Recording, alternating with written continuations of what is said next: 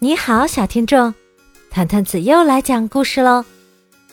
今天我要分享的是《小狗安格斯》系列故事之《安格斯迷路了》。冬天到了，这时候安格斯厌倦了同一座院子、同一栋房子。厌倦了和自己一起玩耍的同一只小猫，以及那些所有他熟悉透了的东西。安格斯对其他地方、其他东西充满了好奇，比如送奶工人是从哪里来的？那条宽阔的大路究竟通向何方？小汽车。究竟是一种怎样的动物，以及其他诸如此类的事情。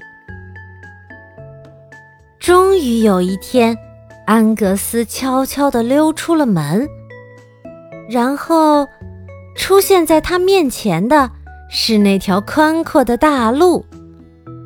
安格斯抬头往前看，却看不到路的尽头。安格斯又回头往后看。也看不到路的尽头。这时，另一只小狗来到了他的身边。“汪！”安格斯叫道。“哦！”另一只小狗回应道。于是，安格斯和那只小狗一起在这条宽阔的大路上奔跑起来。那只小狗越跑越快。安格斯也越跑越快，但是安格斯的腿实在是太短了。那只小狗越跑越快，安格斯也越跑越快，但是那只小狗的腿实在是太长了。那只小狗跑到了路的拐角处，安格斯也跑到了路的拐角处。但是那只小狗却消失不见了。站在安格斯面前的是另外一个陌生的动物。呜！安格斯叫道：“咩！”这个陌生的动物叫道：“呜呜！”安格斯又叫道：“但是。”那只山羊却低着头向他猛冲，它头上的角越来越靠近，越来越靠近安格斯了。就在这时，就在山羊马上要撞上安格斯的时候，它突然停了下来。只听“嘟”的一声，原来是一辆汽车迎面而来，冲向了安格斯。安格斯冲着汽车叫道。呜！汽车也冲着安格斯叫起来，轰隆隆隆隆。安格斯又叫起来，呜！但是这辆汽车却理也没理安格斯，就绝尘而去了。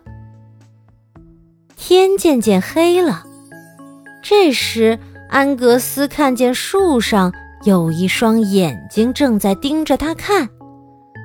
呜！安格斯叫道。与此同时，呜呜呜呜，那双眼睛也叫了起来。安格斯吓得急忙跑开了。他想回家了。但就在这时，天空下起了大雪，又刮起了呼啸的大风。安格斯不得不爬到洞中躲起来。他一直等着，等着，等着，直到天亮了。远处传来了咔嗒咔嗒、叮当叮当的声音，原来是送奶工人来送奶了。咔嗒咔嗒，叮当叮当，滴答滴答。安格斯紧紧地跟在送奶工人后面。送奶工人挨家挨户的送奶，安格斯也跟着送奶工人挨家挨户的送奶，直到安格斯终于回到了自己的家。他很高兴，又能回到同一座院子、同一座房子，见到和自己一起玩耍的同一只小猫，以及那些所有他熟悉透了的东西。